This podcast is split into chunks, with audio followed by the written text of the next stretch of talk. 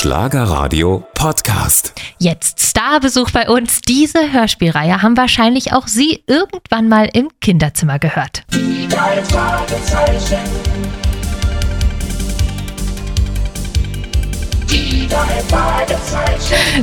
Fragezeichen. Sind die am längsten laufende Hörspielserie im deutschsprachigen Raum.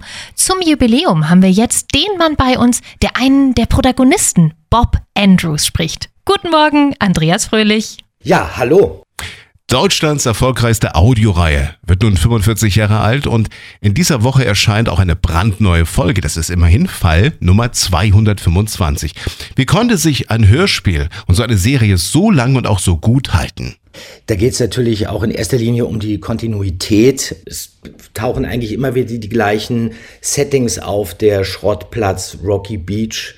Äh, Peter sagt dann mit Sicherheit in jeder Folge irgendwann mal, äh, den schnapp ich mir, dass die drei Fragezeichen Hörspiele für viele sowas sind wie ein akustischer Schlüssel zurück äh, in das Kinderzimmer von damals. Also wie so ein Fahrstuhl zurück in die Kindheit fährt man, wenn man diese Hörspiele hört, in eine Welt, äh, in der vermeintlich vielleicht alles ein bisschen besser war. Ja, unglaublich. 45 Jahre gibt's dieses Hörspiel. Hat sich vieles verändert. Wenn ich mir so alte Serien anschaue, da gab's kein Handy, da mussten sie alle noch an eine Telefonzelle gehen, um zu telefonieren. Ja, Äh, Was hat sich denn bei den drei Fragezeichen innerhalb dieser 45 Jahre so alles verändert?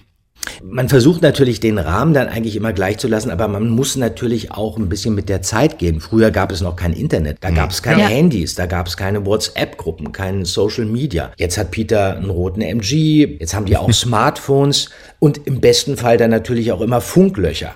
Das Problem ist nämlich, sobald man ein Smartphone zur Hand hat, ist jeder Fall natürlich schnell zu Ende. Man ruft die Polizei an oder man kann sich orten lassen. 45 Jahre macht ihr das schon. Gibt es da irgendwelche Momente, die einem da ganz besonders im Gedächtnis bleiben? Ja, so Anekdoten gibt's natürlich unzählige. Woran kann ich mich überhaupt nach 45 Jahren noch erinnern? Es geht ja dann manchmal auch um Versprecher oder Skriptfehler, falsche Aussprachen, Logiklöcher. Eine Geschichte, die aber viele Leute eigentlich auch schon wissen, ist ja die, dass ich ja ursprünglich eigentlich Peter sein sollte. Aber da hat dann Frau Körting nach kürzester Zeit entschieden, dass sie die Rollen tauscht. Ich bin Bob und ich war immer Bob und was anderes hätte niemals funktioniert. Man kann uns jetzt nicht mehr umbesetzen. Das hätte man vor, vor 30, 35 Jahren machen müssen. Hm, Körting, die Produzentin.